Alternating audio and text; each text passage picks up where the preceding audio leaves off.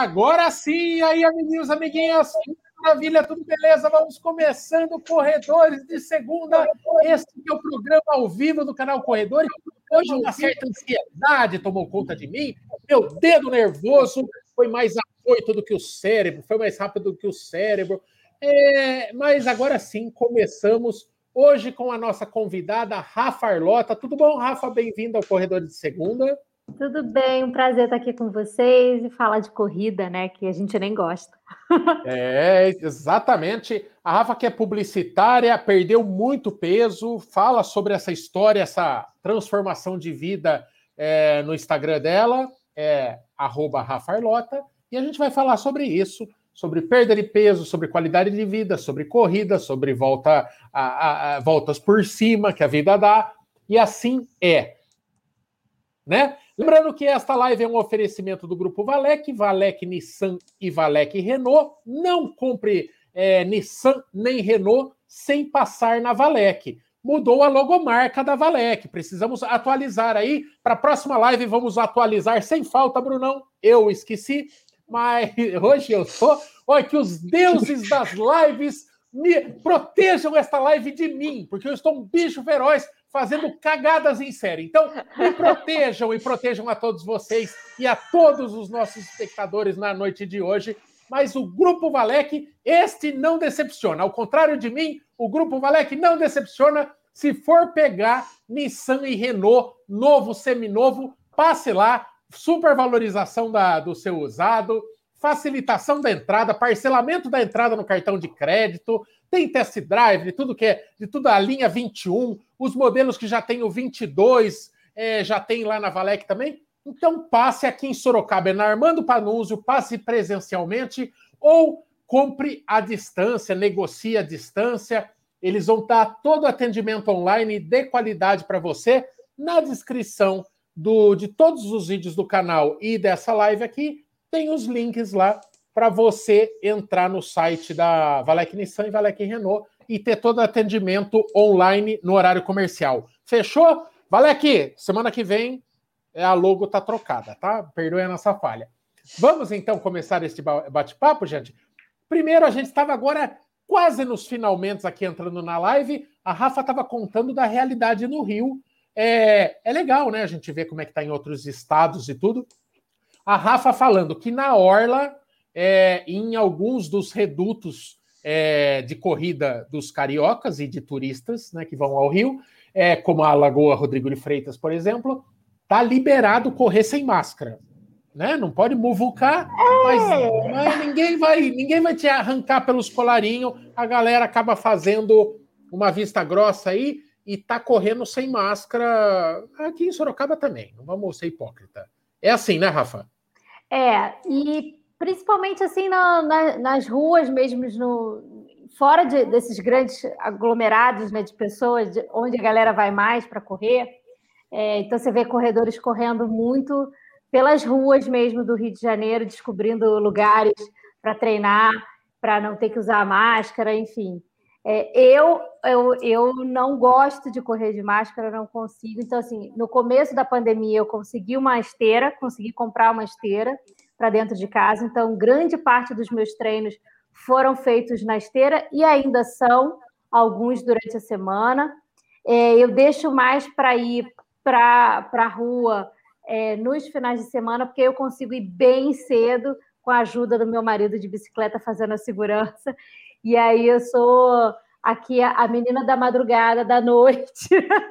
a gente sai bem cedo mesmo, bem na escuridão, para não cruzar com pessoas. E aí eu tento fugir desses lugares que fica mais gente, enfim, é, sempre com a máscara no bolso, o álcool aqui, e tendo meu marido como segurança nesses lugares, assim. Ah, essa é nova, hein? Eu, eu sei das, das, dificuldades da mulherada treinar de madrugada. Agora, o, o, o que, que o Anderson ainda. Você não comprou uma bike para o Anderson, Vagnello? Ah, ele tem bike, né? Só que tá aqui de enfeite. Tipo aquela que o Zé deixava atrás aí na cabeça dele. É, é, Aqui é tipo quadro, entendeu? A bike aqui é um quadro. É, mas a do Gessé era, era impresso, é. não era bicicleta, não era impresso, era um cartaz que é, tinha. Só, só para fazer o charme. É o, é. o, é o estúdio do Rumo ao Iron. Ai, meu, meu, não tem nada a ver com o assunto, mas deixa eu contar uma história de 30 segundos que vale a pena. Aí, né, eu, meu, é, eu, a, a, bike aqui, a Gisele, ficava aqui na, na, na, varanda de casa e pegava sol. Aí o Mamba falou: não pode, não pode ficar tomando sol assim, resseca as coisas. Aí eu pus no quarto da minha filha. Aí minha filha falou: Eu não quero essa bike aqui, meu. Toda vez que eu venho essa bike aqui, me tira o espaço. Falei, Jesus, o closet não dá. É... eu falei, onde que eu enfio essa bike agora, né? Aí comprei um suporte na internet que você põe uma, um clipezinho na parede lá em cima e bota a bike de pé e ela trava a roda. E a bike fica de pé assim na parede, parece um poltergeist. Você entra no quarto, você acha que é um espírito zombeteiro que está suspendendo a bike lá.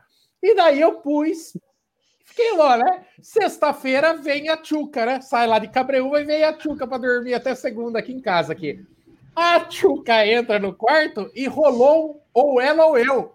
A Tchuca ficou com ciúme da bike, cara.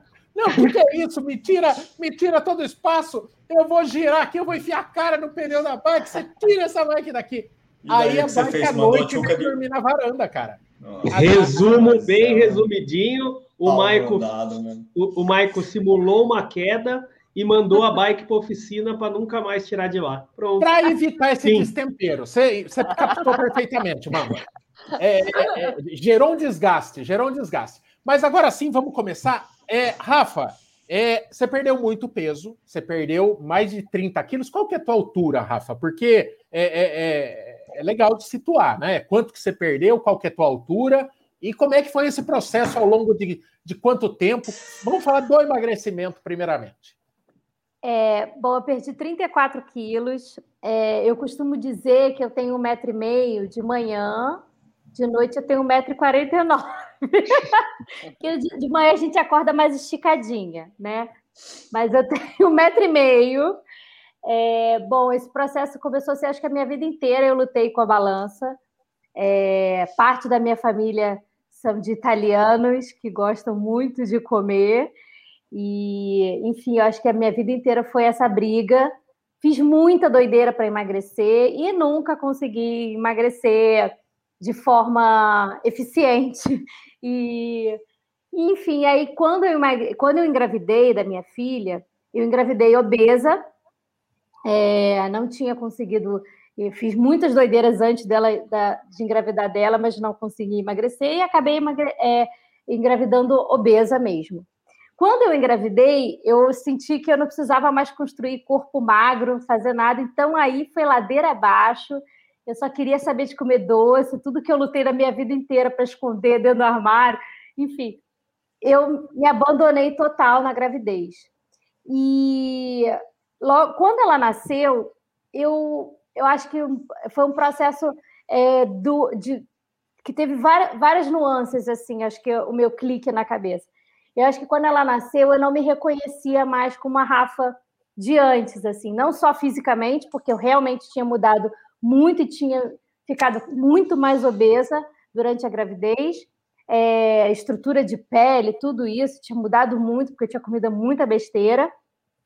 Mas também como mulher, assim, eu acho que eu, eu, eu, tava, eu não conseguia mais me ver vestindo as coisas que eu vestia, então foi um processo muito introspectivo os primeiros meses.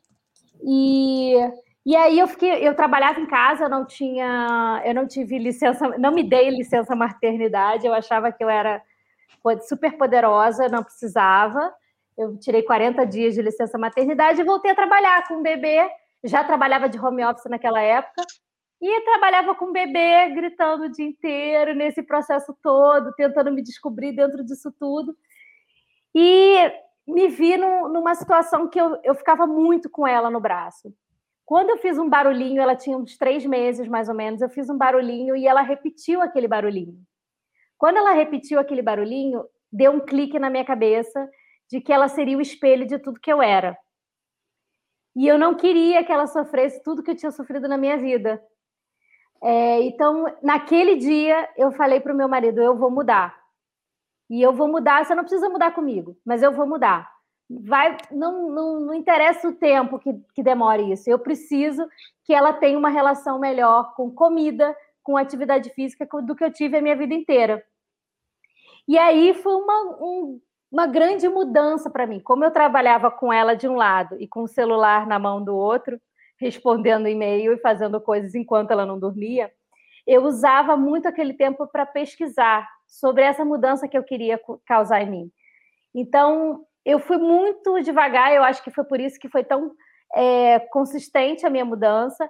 Eu entendi que eu precisava ensinar para mim o que, que era comer bem, o que, que era viver bem, o que, que era me sentir bem. Então, eu fui pesquisando aos poucos sobre. A gente sabe o que, que a gente come de errado, o que, que a gente faz de errado.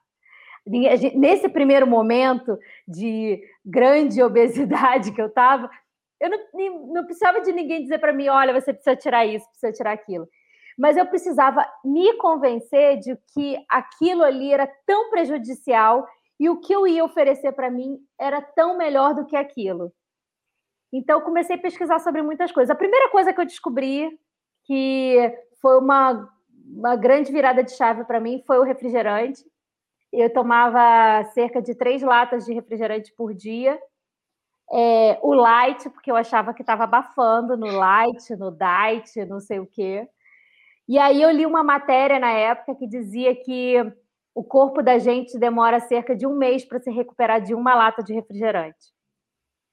Podia ser uma matéria sensacionalista que fosse, mas eu gravei aquilo para mim. Eu falei assim: nossa, eu tomo três por dia. Se eu tirar uma, eu já estou melhorando a minha vida. E aí eu fui assim, com essa atitude, eu fui fazendo com diversas outras coisas. Eu comia doce no café da manhã, no lanchinho da manhã, depois do almoço. Se eu tirar um lanche desse do doce, o que, que eu posso fazer?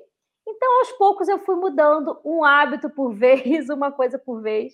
A atividade física nesse começo não entrou, porque eu fazia agachamento com o bebê dentro de casa, eu não tinha babá nesse momento, foi um pouquinho mais na frente, mas eu acho que a primeira atitude que eu tive foi é, encarar a alimentação de uma outra maneira, assim, me permitir experimentar outras coisas e estudar sobre outras coisas e ver o que eu poderia fazer por mim para que a minha filha não vivesse o que eu vivi.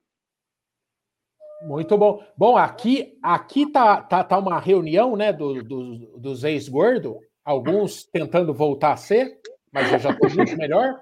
Mas. Você se empenhou bem, né? Eu me empenhei para voltar a ser, mas agora está tá sob controle. Mas, mas o negócio de, de, de, deixar de ser gordo é complicado. O Bolt é um afortunado que nunca foi gordo. Tem uma barriga de chope ali estranha, parece o seu boneco, mas nunca realmente foi gordo o Bolt. Mas, Bolt, eu vou te falar qual é a dificuldade do negócio. Porque a, a, essa transição para a vida saudável, além de ser difícil a vida saudável, se comer salada, fazer exercício, se alimentar melhor, você tem uma abstinência da vida do gordo, que é uma delícia. O processo que leva você a ser gordo é delicioso, é fantástico. Ninguém aqui vai falar na minha frente que não é delicioso. Comer muito bem, comer coisas deliciosas, gordurosas, é uma delícia. Sedentarismo, que é uma, é uma fantástica de uma invenção que, que fizeram. Entendeu? É, os bichos, se eles descobrissem, teríamos mais bichos obesos, porque eles iam parar e ficar correndo por savana, iam ficar mais acomodados. Mas então é, é, é tudo junto. É você aderir a um estilo de vida que não é natural muito para a gente naquele momento e, e, e, agarrar a corda com a firmemente a corda da boa vida do, do, do gordo, porque é uma delícia. Então é preciso persistência e resiliência, porque o processo dá vontade de desistir a todo momento, né, Rafa? Olha, eu, eu vou te falar que eu, na verdade, eu não tive muita vontade de. Eu não tinha, não tive vontade de desistir, para te falar a verdade. Para mim foi um, foi um pouco mais. É, é um processo muito interno, porque eu não comecei tudo isso por conta do peso. É óbvio que eu queria perder peso. É óbvio que eu queria mudar o meu corpo, a minha relação com ele. Mas a, a história começou por querer mudar muito mais do que aquilo. Eu acho que eu precisava mudar todo o hábito da casa, todo o estilo de vida mesmo, porque eu queria formar um, um ser humano um pouco melhor do que com menos sofrimentos, com menos cargas é, pesadas do que, eu, do que eu carreguei nos ombros a vida inteira, assim. Então eu acho que não foi um processo fácil, óbvio que não é. Foi um processo muito doloroso, extremamente doloroso. é, principalmente no começo, abandonar velhos hábitos é, é terrível, é terrível, é porque eu, eu, eu digo que a comida ela era a minha melhor amiga. É, era para ela que eu contava as minhas derrotas, as minhas neuras e as minhas alegrias, as minhas vitórias, quando tudo estava certo no trabalho, no casamento, enfim. A, era aquela grande parceira, melhor amiga que a gente chamava para conversar o tempo inteiro. Então, de uma certa maneira, você descobrir que aquela amizade era uma amizade tóxica e que você tem que se afastar daquela melhor amiga, e, e aí te apresenta uma outra pessoa para você conversar, até você se achar nesse universo e esquecer aquela, aquele conforto que aquela amiga antiga que te dava, é muito doloroso. E eu estava com uma bebê que dependia de mim ainda.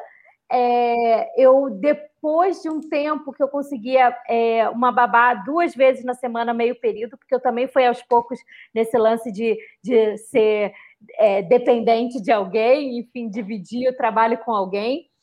É, meu marido tinha acabado de mudar de emprego na época, então ele não pôde tirar férias, então não tinha ele. É, ele chegava muito tarde, saía muito cedo.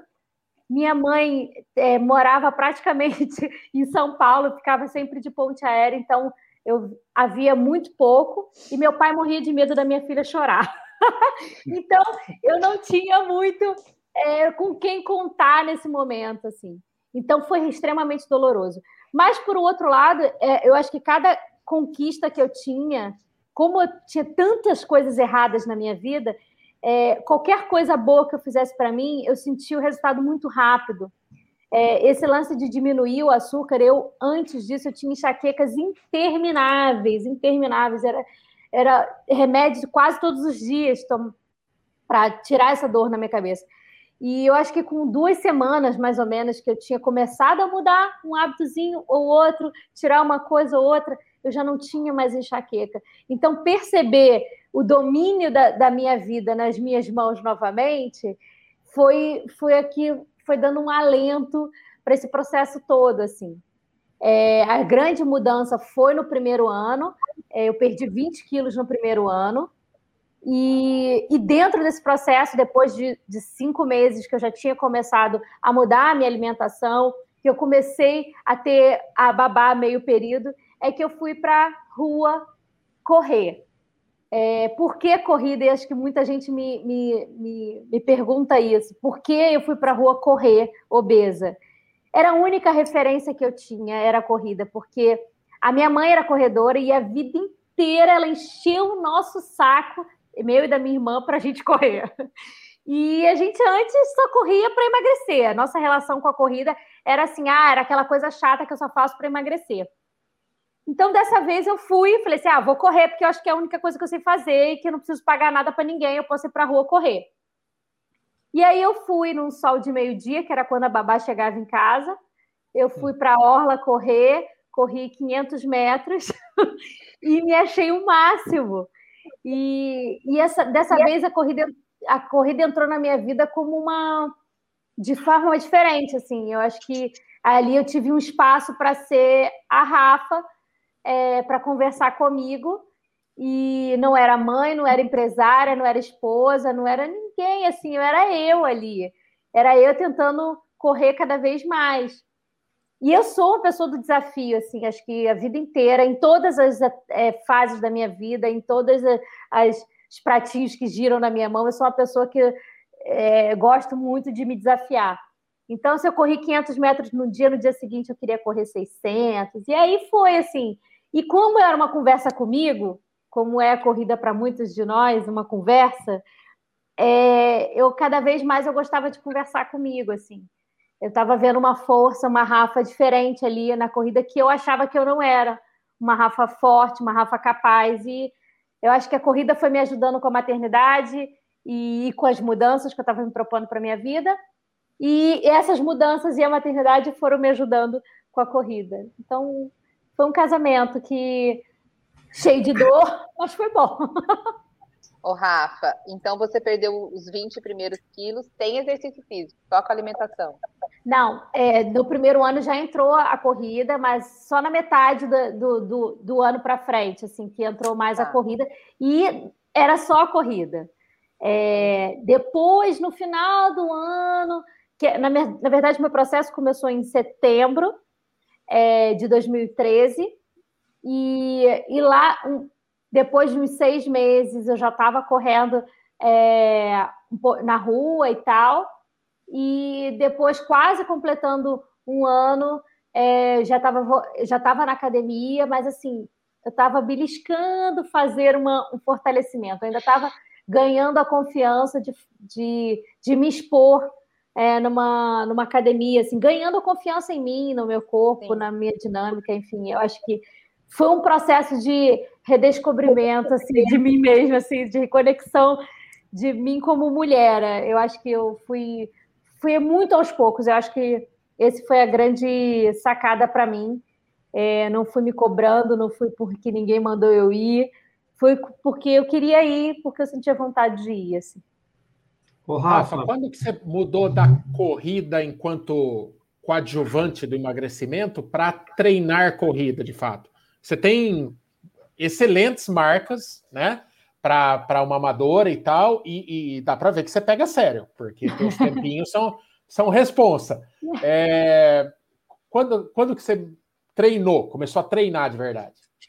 Então, eu fiquei dois anos nessa brincadeira de me desafiando sozinha. Eu achava que eu só ia correr 10 quilômetros na minha vida e, e, era isso que eu queria. Quando eu atingi os 10 quilômetros, eu queria. Toda hora eu ficava tentando melhorar os 10 quilômetros. E aí, um dia na academia, é, eu corri 10 quilômetros em 53 minutos, eu acho. E aí, um professor do lado falou assim: Olha, você corre direitinho, você devia procurar um professor para te ajudar a evoluir mais. Aí eu falei, olha, uma boa ideia. Aí eu procurei em 2015 meu primeiro treinador.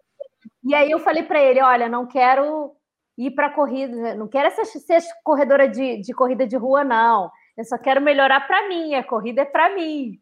Aí ele falou assim: não, tudo bem, a gente vai trabalhar isso e tal. E aí, quando eu comecei a correr com o treinador, aí sim entrou toda todo o esquema de rotina de treinamento mais focada em melhorar minha performance. Eu sou uma pessoa, como eu falei, de muito desafio, então ele era um treinador casca grossa comigo. E, e quanto mais ele puxava, mais eu, eu queria, mais eu, eu, eu alcançava. E, e acho que foi numa brincadeira do meu tio. Uma vez ele, ele fazia muito uma prova do Rei Rainha do Mar, que é aquele que é beach run, natação, enfim. E aí ele chamou para fazer uma beach run. Ele falou: ah, eu vou nadar, você podia ir correr com a tua mãe na areia da praia, enquanto me espera nadar. Aí eu falei assim, cara, ah, se for com a minha mãe, eu vou. E aí a minha primeira prova foi com a minha mãe. A gente correu. Eu achava naquela época, em 2015, 2016, que corrida era coisa para profissional eu não achava que assim uma pessoa amadora, eu, sei lá, eu estava acabando de sair da obesidade, é, assim, eu não, eu não me enxergava naquele universo. Né? Aí quando eu fui para essa prova que eu vi tanto de família que tem, tem tanto de gente fazendo de, do seu jeito, indo para curtir uma prova e tal.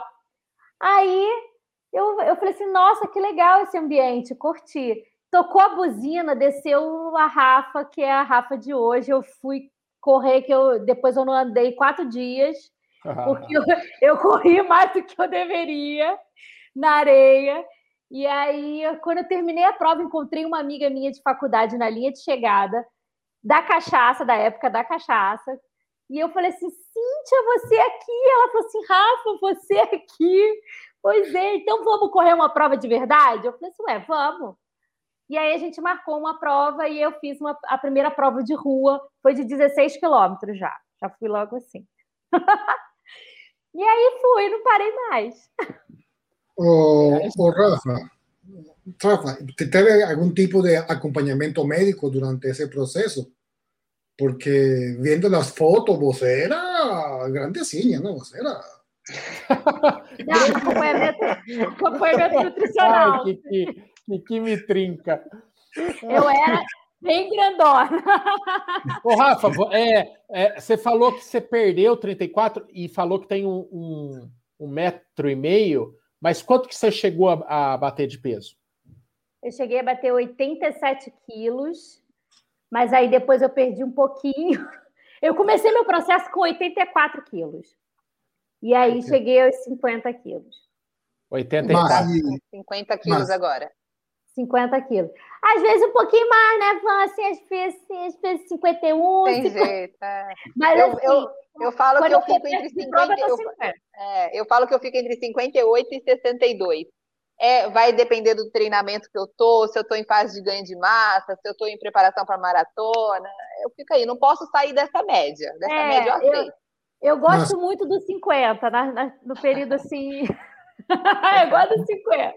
Mas, Rafa, mas teve, teve algum tipo de acompanhamento médico, não? Sim, sim, sim. É, logo no, no começo do processo, eu acho que quando eu entrei numa academia, que foi com cinco meses, mais ou menos, eu procurei um, um, um médico mesmo, um, é, para saber como é que eu estava no clínico geral, para saber como é que eu estava, um endocrinologista, desculpa, não é nem um clínico geral.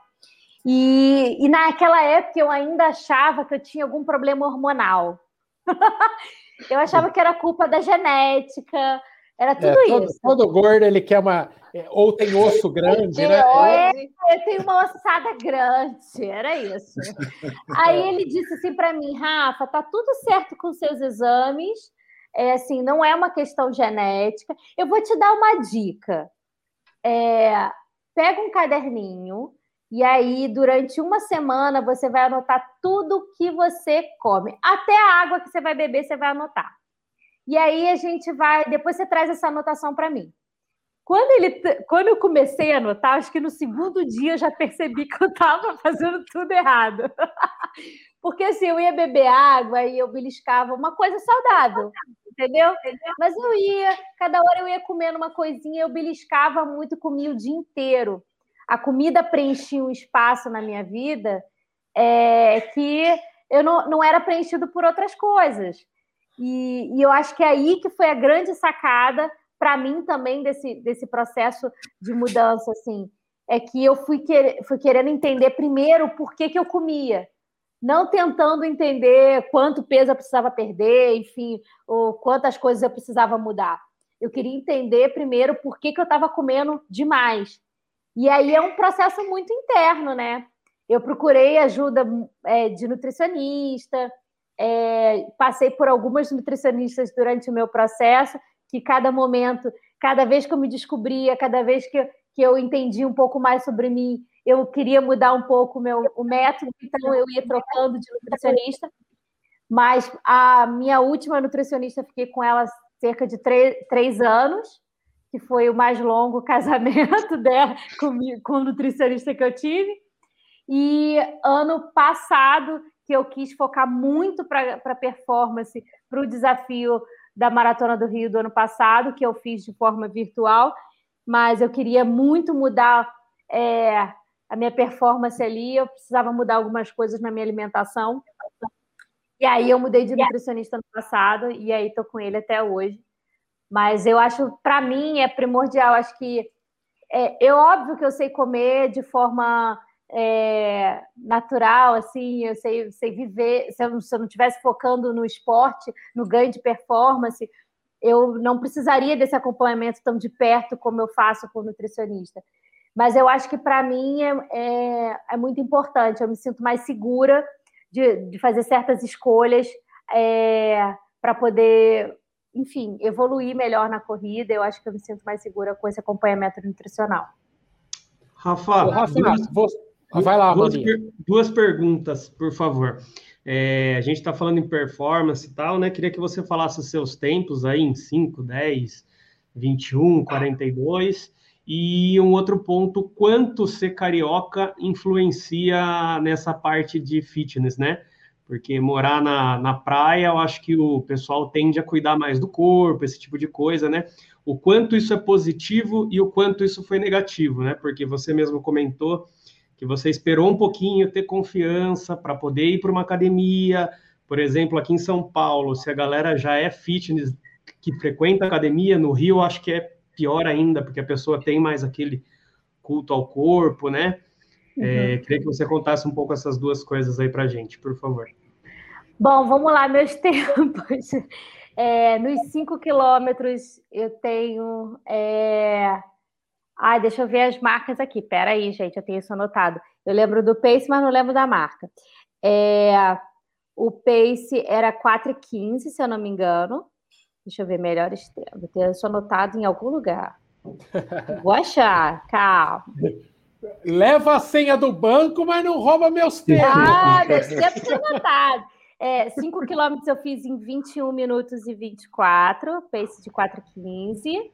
É, os 10 quilômetros, é, meu recorde foi 45 minutos e 38, que foi pace de 4,30 e pouco, é, acho que por aí. Os 21 foi 1 hora e 38. E nos 42, 3 horas e 35. Ah, muito bom. É... Excelente. Meu erro foi não ter sido gordo, Kiki. Para. Todo ex-gordo corre forte. Isso a gente já, já, já percebeu todo mundo. A gente, a gente vai com ódio. Ah, controvérsia. Algumas exceções. Você, você conhece, você Mas é conhece é todo ex-gordo é faca na caveira. A gente tenta, a gente dá o que tem. Você conhece Ô, Rafa, a minha teoria. Eles fazer Ô, muito fortalecimento. É. Ô, Rafa, você que está bem envolvida nesse dia a dia das redes sociais, eu vi um negócio outro dia. É, é, sabe aquele. É, é tem os memes né, da moda, assim?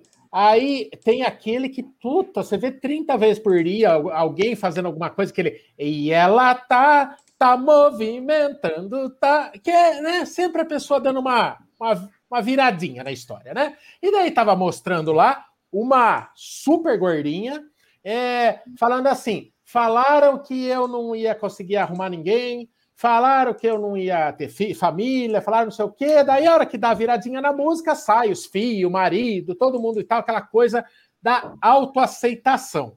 Mas o quanto você acha, é, é, quer dizer, você está falando de se autoaceitar numa condição que nós não estamos falando só de estética, nós estamos falando de qualidade de vida. Os gordos morrem antes. Fato. Então, não é só estética. Então, até quando você acha que é perigoso esse discurso da autoaceitação para gordo também, hein? Eu acho que houve um movimento muito forte que veio lá de fora, que a releitura dele para o Brasil foi um pouco diferente. É, foi equivocada, eu acho. Porque lá fora tinha um movimento muito forte de body positive, que é uma aceitação do seu corpo com as suas diferenças, do seu, da sua genética, entender que o teu corpo é diferente do corpo da fulaninha e que os seus resultados vão ser diferentes dos resultados da fulaninha e que viver em busca de um corpo, de um padrão é, de corpo é, esbelto e magro, enfim, como, como o que aparece nas revistas é errado, enfim tem todo um conceito atrás disso, e que quando veio para cá, as pessoas se apropriaram dele de forma equivocada. Eu acho, eu, Rafa, acho o seguinte: obesidade é uma doença, e é uma doença é, que, como qualquer outra doença, precisa ser tratada, precisa ser cuidada. Eu acho que não é uma questão, é, o, o, foco não, não deve ser nunca na estética. Óbvio que, é, falando de mulher, é, eu acho que a mulher tem mais uma preocupação com o lance estético do que os homens, na verdade. Mas, assim, é, a gente pode até ter uma vontade de melhorar a nossa estética, mas o foco principal de tudo isso é estar saudável, saudável mesmo. E, e aí eu já vi muita gente falando assim: ah, mas minhas taxas, é, alguns obesos, não são pessoas fora do padrão. É, é, fitness e, e esbelto das revistas, não. Mas pessoas extremamente obesas falando: nossa, mas as minhas taxas estão ok. Não, não estão ok. Para você estar tá em desequilíbrio em uma taxa, é, em, um, em uma, uma coisa como uma obesidade, considerada uma obesidade, você não está ok. Alguma coisa está em desequilíbrio em você. Estar dentro daquela faixa não quer dizer que você esteja saudável. É, então, assim, eu acho que é, é é todo, eu acho que a gente, existe um extremo e eu não, eu não gosto de, de falar muito dessa desse ponto extremo assim eu acho que a gente precisa sim se aceitar existem biotipos diferentes, existem padrões de corpos diferentes. É, acho muito errado, respondendo também a outra pergunta sobre esse culto do corpo, isso é, é realmente muito forte ainda no Brasil. É, a gente ainda busca muito a imagem do outro, principalmente com essa, esse boom de rede social. A gente vê aquela foto, e aí eu acho, eu, eu sou uma pessoa muito verdadeira, assim.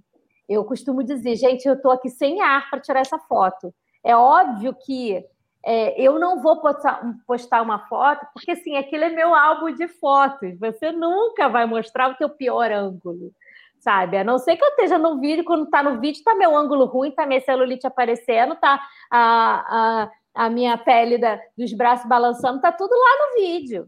Agora, numa foto, uma foto no meu álbum de fotos, eu quero a minha, meu, meu melhor ângulo. Eu tiro 500 para aparecer uma. Entendeu? Então eu acho. Não tem melhor ângulo. Não, e aí a menina falou assim, uma, uma vez, uma menina assim para mim, Rafa, é, você está sempre encolhendo a sua barriga para tirar foto. Eu falei assim, você, você não faz isso, não? É, nunca conheci eu ninguém nunca... que estufa a barriga é, para tirar é, foto. Nunca conheci alguém que faz uma cara feia, que põe a barriga toda troncha para tirar uma foto. Eu, eu não conheci.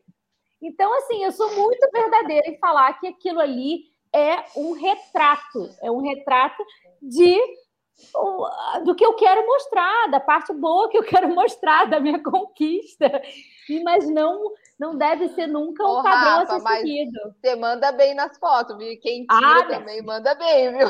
Não, mas olha linda. só, eu ensinei ele a tirar foto, tá? Fez muito bem. É, eu, mas eu treino, eu tive muito tempo, eu treinava muito tempo sozinha, assim. O Léo ficava muito com a Mel e sempre dividiu muito isso, a Mel, minha filha, é, então ele sempre ficava muito com ela para eu poder correr. Então eu botava celular no chão e botava no timer, o timer é meu melhor amigo.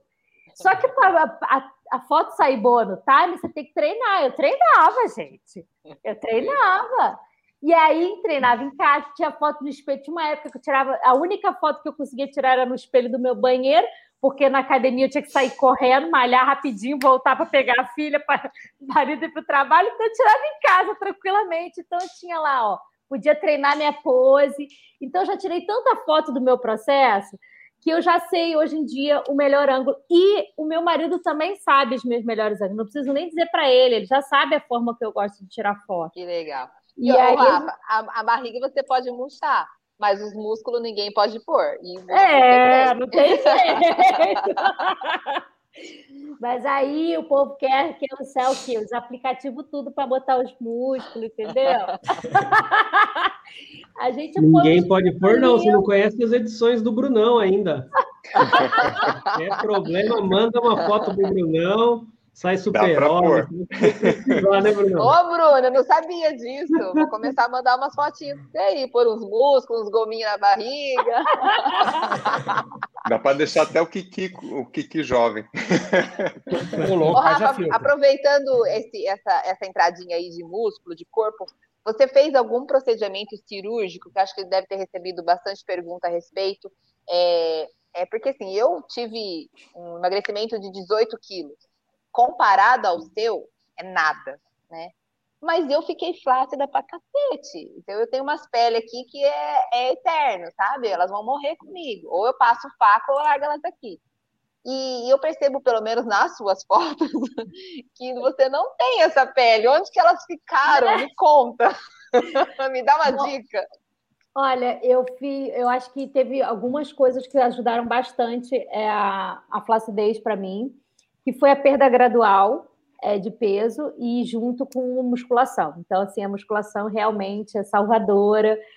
É, a única cirurgia que eu fiz foi mamoplastia com colocação de prótese de silicone, mas eu coloquei uma, a menor prótese de silicone que existe na face da Terra, porque eu queria um negócio natural, eu queria ser. É, é como se eu não tivesse feito nada. E na barriga, assim, é, teve um momento, do, do, momento mais seco, que eu teve uma época que eu fiquei bem, bem, bem sequinha mesmo. É, eu cheguei aí para fazer revisão até do, do silicone com o meu cirurgião e a gente chegou a fazer um teste de como seria fazer uma abdominoplastia. É, e aí ele pegou toda a pelezinha e tal e calculou. Ele falou que eu tinha cerca de um quilo, um quilo e meio de pele na barriga. E eu falei assim, nossa, imagina um quilo e meio a menos e tal. Aí aquele sonho, né? Pintando aquele sonho. Aí ele vai pintando. Não, porque você não tem gordura quase nenhuma na barriga. Se, se eu fizer essa cirurgia, vai ficar os gominhos todo marcado. E ele foi pintando aquela alegria. Aí eu falei assim: ai, gente, será que eu faço? Será que eu não faço? Ele foi lá e marcou para eu ver como é que seria a cicatriz. Eu juro para você que eu cheguei em casa chorando. Eu falei para meu marido: nossa, eu jamais vou fazer isso. É um corte que vai daqui até aqui. Aí eu falei assim: cara, eu lutei tanto para conquistar esse corpo. Se eu fosse assim, ó, modelo, dependesse do corpo para poder enfim, sei lá, por outras questões, e se a pele, o excesso de pele fosse muito maior, eu faria. Mas não era o meu caso, eu acho que não, não, não valia o. A minha cicatriz é a minha pele. O que eu faço hoje para que ela fique com uma aparência um pouco melhor, eu fiz alguns procedimentos estéticos. Então, eu fiz é, Sculptra, que é um para flacidez, enfim, é, é, e fiz Ultraformer esse ano também. Então, é alguns procedimentos estéticos que ajudam e ajudaram bastante, mas o resultado não é imediato. O, tanto o Sculptra quanto o Ultraformer só, você só vai rever resultado depois de três, quatro meses. É, três, quatro a... meses, é. Traduz então, assim, eu tenho feito alguns também, é. Eu tenho feito alguns. Traduz para nós aí, Isso é de comer... Não, o Sculptra é o novo é, celular que estão lançando é um, aí o mês que vem. O Sculptra é, é um, um líquido injetável na barriga, então eu tomei, fiquei duas horas tomando injeções na barriga. Ele provoca uma inflamação ali, né? E aí, quando ele provoca essa inflamação, o ultraforma atinge da, faz, faz a mesma coisa, só que forma. com ultrassom. É, ele provoca essa inflamação para que o corpo reaja produzindo colágeno para aquele local. Então, ele vai vai preenchendo o local que estava em flacidez. Melhora? Melhora bastante. Melhorou muito. Mas, assim, a flacidez existe, gente. E se eu sentar, se eu agachar para escovar o dente, se eu pegar uma criança na praia, ela aparece. Você sabe que a gente estava falando do negócio de praia, e a grande questão para mim, aqui no Rio de Janeiro, o Rio de Janeiro é uma rua, né? Praticamente. É um ovo você encontra com todo mundo, então todo mundo me conhece aqui. Eu acho que muita gente do Rio de Janeiro me reconhece. E o fato de ir para a praia era um problema para mim, acho que no começo, é, não por não aceitar o meu corpo, mas é que as pessoas, quando me conhecem e me veem de biquíni, a primeira coisa que elas fazem é não olhar no meu rosto, elas olham para minha barriga. E eu, e eu me sentia muito invadida, assim, é, na rua, na, na, praia, sabe? Na corrida, a mesma coisa. Se eu corro de top, a pessoa não olha para mim, ela não fala comigo, ela fala com a minha barriga. Ela quer ver. Assim, eu entendo o lado das pessoas, mas isso também é, era uma dificuldade para mim. Hoje eu lido muito melhor com isso, enfim. É, para mim, hoje em dia é muito mais tranquilo mas antes era mais pesado, assim, eu, eu ficava assim, tipo, eu quase abaixava mais ainda para ficar no olhar da pessoa, sabe? Kiki, para onde que as pessoas olham você, Kiki? Ah, olha a cara, Brad Pitt. Brad Pitt, Brad Pitt. o, peitoral, peitoral do Kiki. O peitoral é, peludo que pecho, pecho peludo. O, Ô, Rafa, e, e, e, essas amizades, amizades que você tinha antes na escola, na universidade, que faziam piadinhas de você, e agora? Como, qual é? Como mudou Cara, essa... Você sabe que muitos dos meus amigos de colégio nem me reconhecem. É, eu acho que muitos deles nem acreditaram que eu larguei a bebida, que eu larguei eu fiquei muito tempo sem beber, depois que. É, eu acho que até quando eu engravidei, depois que eu, que eu tive a mel, já entrei no processo, então fiquei muito tempo sem beber. É, depois eu passei um tempo muito radical também, que eu não queria saber de álcool, então nem brindar nada com meu marido brindava. E aí, aos poucos, eu fui entendendo esse equilíbrio, e aí voltei a, a fazer minhas farras com, com bebida de vez em quando, para comemorar um, resultado de uma prova, enfim. Aí hoje em dia eu bebo mais. Mas os meus amigos da antiga, antes eu era. Eu matava a aula da faculdade para ir para o bar, entendeu? Então eu estudava no bar. e eles hoje em dia. Não, é engraçado que eu encontrei hoje, é, esses, esses, últimos tempos, um grande amigo meu é, virou diretor de marketing de uma empresa é, que, com, com a qual eu trabalhei como influenciadora, e, e eu descobri que ele estava lá, e eu falei assim: gente, você aqui! Ele, nossa, você aí! E é muito engraçado isso, assim, muitos deles não reconhecem a antiga Rafa. Acho que nem a minha filha, assim, a minha filha não tem referência. Isso foi muito engraçado no primeiro ano, como grande perda de peso minha do primeiro ano foi no primeiro ano. Ela não, não tem lembrança da mãe dela obesa, assim. Ela via as, as fotos, ela não sabia que era a mãe dela nas fotos. E aí agora, hoje em dia, alcançado, né? Oi? objetivo alcançado, né? Era justamente o que você queria. Total. Legal. E assim, hoje, quando eu vejo ela é, querendo se movimentar, até na pandemia, quando a gente colocou a esteira dentro de casa, ela vinha eu correndo, ela falou, mas agora é minha vez, deixa eu correr. E aí a gente participou de algumas provas kids com ela, e teve uma prova que ela chegou em último lugar. E ela é muito competitiva, assim como eu. E ela chegou em último lugar, eu estava explicando para ela que a diversão de tudo isso, todo mundo, primeiro e último lugar, ganhou medalha igual. E que a diversão é participar, é brincar, é treinar e tal. E ela entendeu no momento, brincou, brincou, ficou felizinha, e depois ela contando assim de mão dada com a gente. Mamãe, eu queria. Tem, existe academia de criança, tipo essa que você vai, para eu poder treinar para ficar melhor na próxima prova. Aí eu falei, Jesus, objetivo alcançado. Uma Criou criança... um monstrinho. um monstro.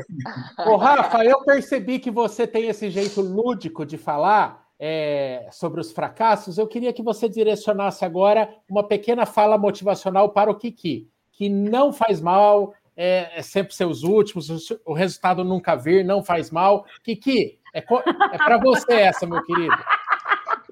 Mas eu acho que. O, Rafa. Hoje nós estamos aloprando o Kiki, hein? Que também conta para, para, para Michael que a audiência ama esse homem, Rafa. A audiência ama.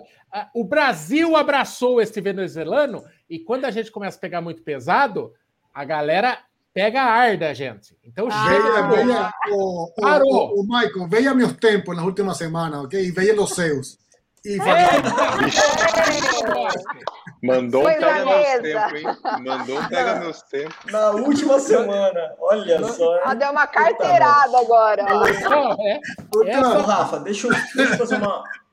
Ô, Rafa, deixa eu fazer uma pergunta para você e também é para a Van. Eu estava lendo a, a, a, entrevista que você deu, acho que para o Globoesporte.com, né? E uma das vocês você, tanto você quanto a Van, são influencers fitness, né, influencers de corrida, e lá uma das suas dicas, se o pessoal não tirou de contexto, é para o pessoal procurar profissionais da área de saúde e não blogueiro.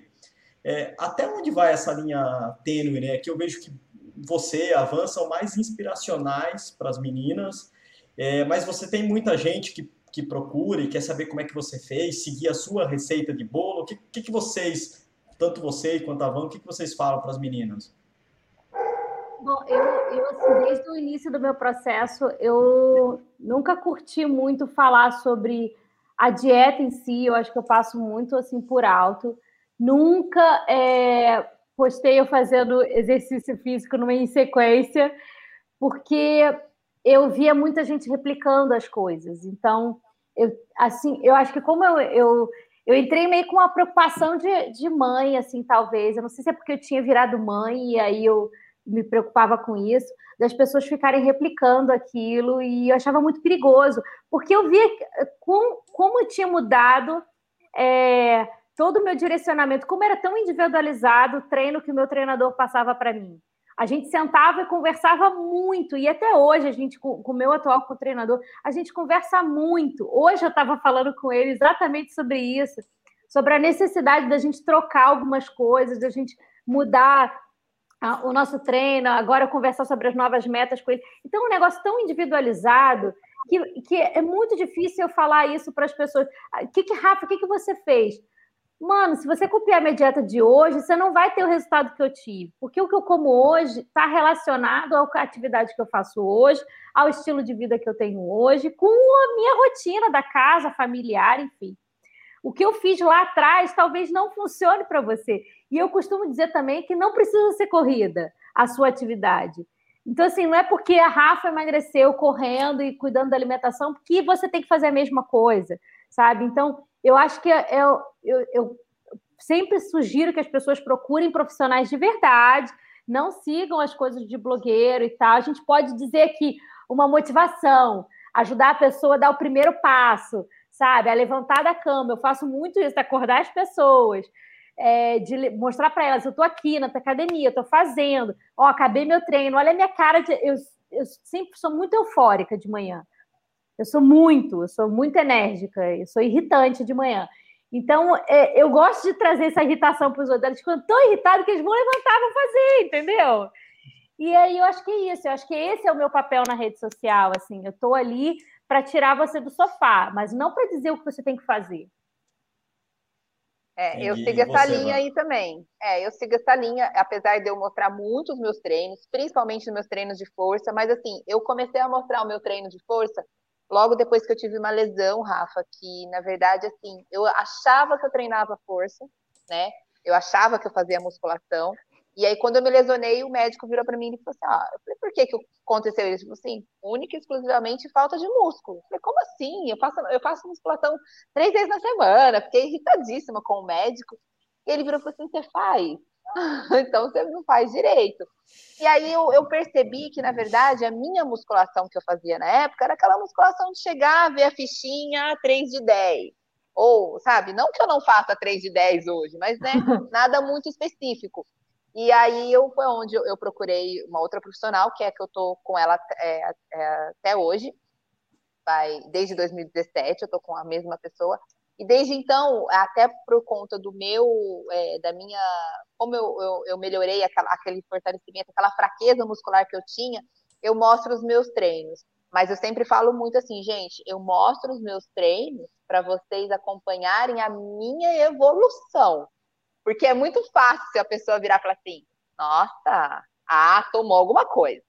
Tá correndo muito bem, é, nossa, que pernão. É sempre assim, né? Algumas pessoas me encontram. Tá tomando o quê? O que, que você tomou? Conhecidas minhas. O que, que você tá tomando? Sabe? Então, eu faço questão de mostrar, tipo, hoje que eu agachei com 60 quilos no lombo, que é isso que eu tô tomando, entendeu? Ó, eu falo assim, todo Nossa, dia o que, que eu tomo, entendeu? Eu tomo hoje, coragem. Hoje, hoje, Michael, hoje a Van tá que tá, hein, Michael? Eu acho que a quinta vez ela fala que agachou com 60 quilos no lombo pra gente, pô. Hoje, tá, hoje, tá orgulhosa Porra, disso, hein? isso acontece. Mas, mas, mas esse eu, negócio... eu, não consigo, eu não consigo nem erguer 60 quilos, que é o meu peso, mano. Imagina agachar com 60 não, quilos, você tá louco. Não, e ela tava animada hoje. Aí eu falei, Bruno, então posta, porque ó, se alguém falar para mim que eu tô tomando, eu vou falar, vai lá na academia carregar 60 quilos mas você faz um acompanhamento de, da, da, da sua treinadora, do seu, da sua personal do lado, né? Então, Sim. eu não tenho, ele, o meu treinador não está do lado. Então, eu acho, eu fico muito dividida, às vezes, de filmar alguma coisa, ah, e às sim. vezes eu tô fazendo um movimento errado. Ah, é. é. tanto, Rafa, que quando eu tô fazendo alguma coisa errada, no próprio vídeo ela me corrige. Van, cabeça, van, joelho, né? Então ela já me corrige. Aí eu e já a, acho legal, entendeu? É, Aí tudo bem. A, e a motivação hum. minha mesmo é essa, gente, vamos, eu se eu conseguir, você também consegue, bora lá, eu também estou extremamente animada, assim que eu abro o olho, eu já já oh, alto astral. Oh, oh, Rafa, e qual é hoje em dia a sua sua rotina de comida, eh, treino? Mas uma pergunta, você deixa de treinar e começa a engordar já de forma automática ou, ou já o corpo Não, é assim como como ficou? Não tem essa não, o meu corpo hoje ele já entendeu esse processo todo. Eu acho que é, depois de, desse tempo todo, já são quase oito anos de processo de mudança. É, meu corpo já entendeu que essa é a minha nova realidade. Tanto é que quando eu como besteira, como foi o caso de ontem, que eu, que eu fui comemorar um pouquinho é, o meu desafio, eu, eu comi besteira, ontem bebi cerveja e tal. E aí hoje eu tô bem lenta, bem inchada, bem com, com o corpo me sentindo mal, assim. Então, acho que o meu corpo já sente isso até um, um fator limitador para as besteiras. É óbvio que eu co as como de vez em quando, mas hoje em dia a resposta do corpo é muito mais, mais rápida, assim, também. E hoje em dia, minha rotina, eu continuo treinando, vou treinar agora. Eu coloquei, eu, como a gente está nesse cenário que a gente nunca sabe se vai ter prova ou não vai ter, eu sou uma pessoa que funciona bem com objetivos. Então, assim como eu fiz ano passado, que eu tinha colocado na minha cabeça que eu ia fazer o desafio, é, o desafio da Maratona do Rio, que era 21 às 42, independente se a prova acontecesse ou não, eu ia fazer na data estipulada para mim, enfim. É, e esse ano a mesma coisa, assim, eu coloquei na minha cabeça que em, em outubro eu vou correr 42 quilômetros, então daqui a pouco a gente, agora terminou esse desafio virtual da Maratona do Rio, eu já vou virar minha chavinha para o treinamento é, da maratona em outubro, independente se a prova for acontecer ou não, né? Eu vou com o maridão ali de bike, se for o caso, jogando água. O pobre do marido toda hora fala. Ele, não, faz, ele é ultra de bike. Ele é ultra ai, de bike. Não. Essa mulher vai inventar de correr e taca eu, ter que pegar a bicicletinha, meu Deus. A bike mas, é do mas... Itaú tem que patrocinar a gente. É, mas, mas é incrível como o pessoal realmente está sempre querendo o caminho mais fácil, né? Quando eu comecei a emagrecer também, eu chegava mais magro, praticamente toda semana um pouquinho mais magro no café da firma lá. E a galera também perguntava o que, que eu estava tomando. E quando eu falava corrida, eu, eu, ó, é, de uma empresa de 200 pessoas, eu consegui arrastar uma para a corrida, que foi a Érica Parma. Muita gente aqui conheceu. Ah, meu, meu, amor, o marido eu consegui arrastar para a corrida só agora, depois de sete anos. É. Nossa, então, então, então olha... de, de, tudo que você falou do teu exemplo... Estou na esperança Rafa, ainda, então. É, não, o Anderson ainda vai, você vai ver. Mas, mas de tudo que você falou, Rafa, uma hora falando do teu exemplo aqui, você pode ter certeza que teve muita gente que está assim, querendo embalar, vem, cai de paraquedas na live aqui, querendo embalar, ouviu, falou: Jesus, ah, não, mudou a dieta, teve que correr oito anos nessa vida. A pessoa só memorizou o nome dos dois tratamentos que você fez para gordura localizada e amanhã vai correr. Amanhã vai correr ligar nas clínicas. Então, assim, não, é negócio de corrida dela, eu tô nem aí. É, você é louco, mudar o cardápio? Olha, quando, eu, posto, quando eu posto antes e depois no meu, no meu Instagram, é, é assim, eu, eu, passo uns três ou quatro dias respondendo que eu não fiz cirurgia, que é a única cirurgia. Tem até essa resposta já pronta. A única cirurgia que eu fiz foi mamoplastia. Fez redução oh, estômago. É? Michael, me, melhor, melhor desculpa, vou correr para colocar peito. pode ser, pode ser.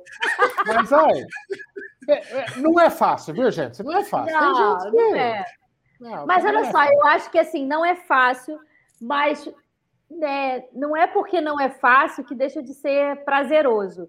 Eu acho que as, ah, não, é tomar as rédeas da nossa vida é muito gostoso. Eu acho que sentir que a gente está no domínio, que a gente está no comando, que a gente pode, é, enfim, sair para correr. Eu acho que a corrida é um negócio tão libertador, é tão gostoso você calçar o tênis e sair. Você sou dono da sua vida, eu vou lá, vou resolver minha vida aqui, vou ali correr, vou ali espairecer, vou ali desestressar, vou ali me desafiar, vou ali tirar o melhor de mim. Cara, não tem uma pessoa que não volte de uma corrida se sentindo melhor do que foi. É, pior que a corrida seja, né? É, por pior que a corrida seja. É, exatamente. E eu acho que essa força e essa. É, é, isso que a gente tira da corrida, a gente transfere para todas as áreas da nossa vida. Eu acho que qualquer outra mudança, quando vem associada a uma atividade física, como a corrida é para a gente, é muito mais fácil, entre aspas, né? Mas é muito mais fácil, porque tem o, o fator prazer, né? E eu acho que a gente guarda muito mais fácil o prazer na nossa cabeça do que a dor. Acho que a dor a gente esquece muito mais fácil. Tanto é que, assim, para quem já foi mãe, eu lembro que o parto doeu, mas eu não lembro exatamente da dor. Eu só lembro da, da felicidade dela chegando nos meus braços e da quentinho dela colando no meu peito. Então, assim, eu lembro que doeu, foram 24 horas doendo, foram 24 horas para ela nascer, mas foi lindo, foi lindo. Eu acho que eu só lembro do prazer dela estar no meu braço. E eu acho que é isso, assim, acho que a corrida traz a mesma sensação. É, isso aí mesmo. Amiguinhos, amiguinhas, ô, ô, Rafa, chama a galera aí para acompanhar o teu Instagram aí, passa aí a, a sua Bom, gente, quem quiser ser acordado às 5 da manhã todos os dias, é, segue lá, é o Rafa, arroba Rafa Arlota com dois T's. É, vamos lá curtir um pouquinho. Eu, vou, eu falo sobre de tudo um pouco, sabe? De, de maternidade, de corrida, de estilo de vida, de alimentação. Faça minhas presepadas. A rainha do textão, eu falo, eu converso muito com vocês, então quem quiser trocar uma ideia, quem quiser saber um pouquinho mais, quem quiser correr é, também, passa lá. Vai ser um prazer ter vocês por lá. Então é isso, vamos passando a régua. Esse papo vira um podcast. Está atualizado as coisas lá, Brunão? Tudo certo, sempre tá. Melhor funcionário que você tem, tio Mike. Eu gosto de oh. cobrar o Brunão em público. Oh. Ele, ele, fica nervoso. Ele fica nervoso. Se ele não fez, ele sai agora correndo. Faça agora. Eu já coloco Isso. um fake lá. Isso que ele já tá às três da manhã, às três da manhã aí. Agora é às é. três, né, Bruno? Duas e meia, duas e meia. Duas e meia. Nossa Senhora.